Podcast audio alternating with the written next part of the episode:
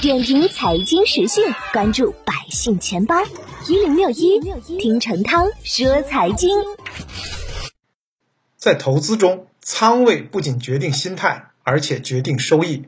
一个好的仓位管理能够保证你活得更久，赚得更多。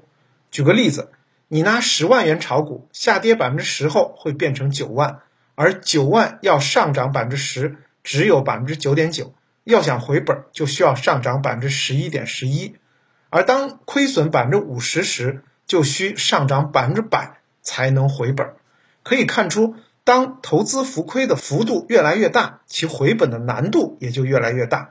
超过百分之五十时，如果不补仓，回本几乎不太可能。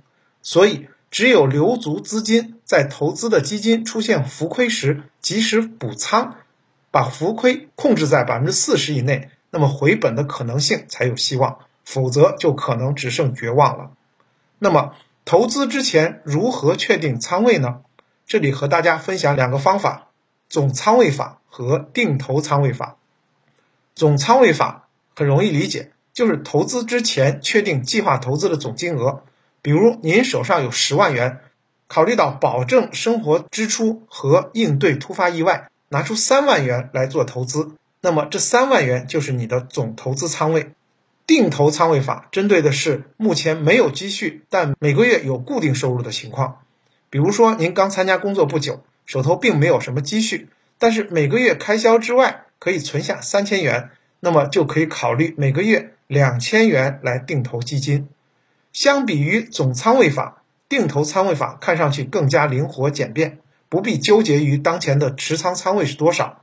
最多就是每个月的定投的时候看一下行情，行情大涨时少投点儿，行情大跌时多投点儿。不过呢，这两种仓位管理法都会面临共同的问题，就是仓位要不要变化。收入在增加，货币在贬值，市场行情变化，这些因素都会共同影响您仓位的合理性。总的来讲，并没有一个完美的仓位管理办法，需要结合您自身和市场。变化动态来调整，仓位管理确实是一门实践出真知的学问。这里再分享仓位管理的两个基本思路：第一，仓位管理的基本逻辑就是高估值时低仓位，资本市场低估值时高仓位。虽然不一定能买到最低点，卖到最高点，但做到低吸高卖还是不成问题的。第二，永不满仓。一来呢，需要考虑到后市可能出现更好的机会，手上要有足够的资金来应对；二是满仓的波动太大了，每多一倍的仓位，其实就多了一倍的风险。那么留在手上的预留资金该怎么办呢？